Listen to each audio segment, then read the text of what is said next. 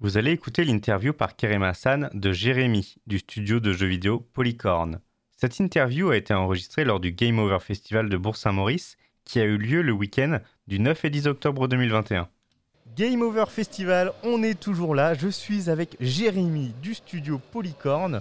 Ils sont sur le Game Over Festival pour présenter le jeu Silicon City. Euh, merci Jérémy déjà de venir euh, sur le salon et de nous parler un petit peu de, de ce nouveau jeu. Euh, Merci à toi de nous inviter.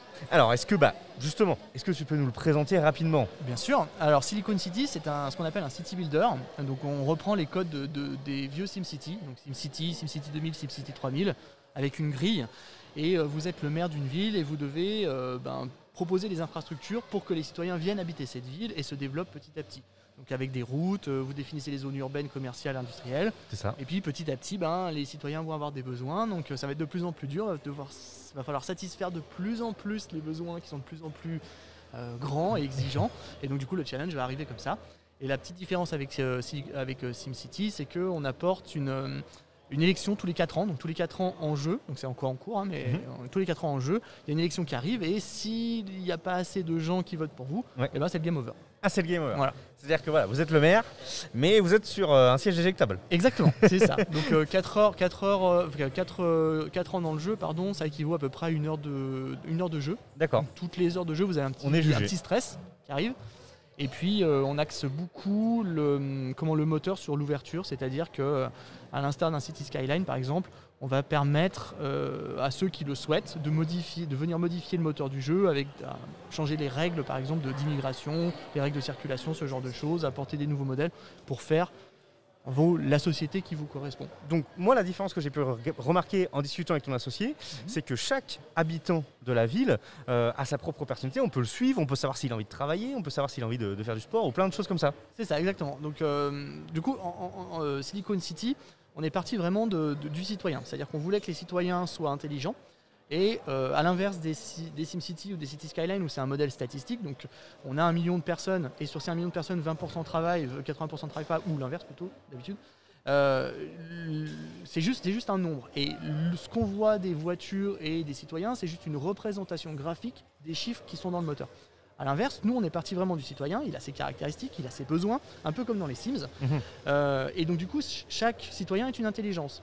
Et c'est grâce à ça qu'on est en capacité d'afficher la bonne donnée, c'est-à-dire d'afficher ses besoins. Quand on clique dessus, on voit le parcours que le citoyen a pris. Est-ce qu'il a, est qu'il a fait le tour de la ville parce qu'il n'avait pas de passage piéton, par exemple, Oui. et il a perdu du temps pour aller au travail?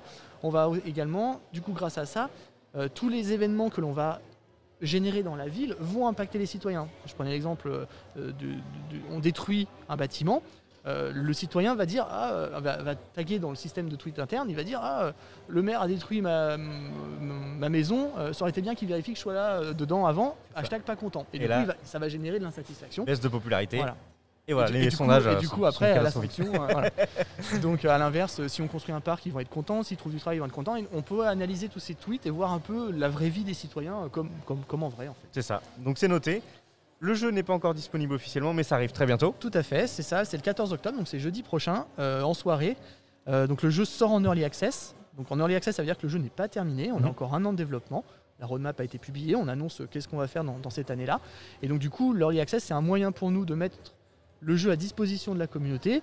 La communauté, en, en un- en retour, nous donne un petit peu d'argent moins cher que si le jeu était terminé et euh, va pouvoir influencer le développement en disant ah bah les mecs voilà c'est plutôt ça qu'il faut faire et pas plutôt ça. Donc on va pouvoir euh, naviguer un petit peu euh, dévier un petit peu de notre route si Oui, nécessaire en fonction des retours de la communauté. Donc c'est super important pour nous et c'est énormément de soutien. C'est ça. Et du coup, dispo sur Steam. dispo sur Steam et sur PC euh, console plus tard mais ça ça viendra bien bien En temps, en ouais, temps venu. en ok. Merci beaucoup, euh, Jérémy, du coup. Et puis Merci on souhaite toi. euh, plein de succès avec Bah, Silicon super. City. merci À bientôt. à bientôt Merci d'avoir écouté Anjou Pop Corner. Retrouvez tous nos podcasts sur vos plateformes préférées et retrouvez-nous toute la semaine sur Twitch.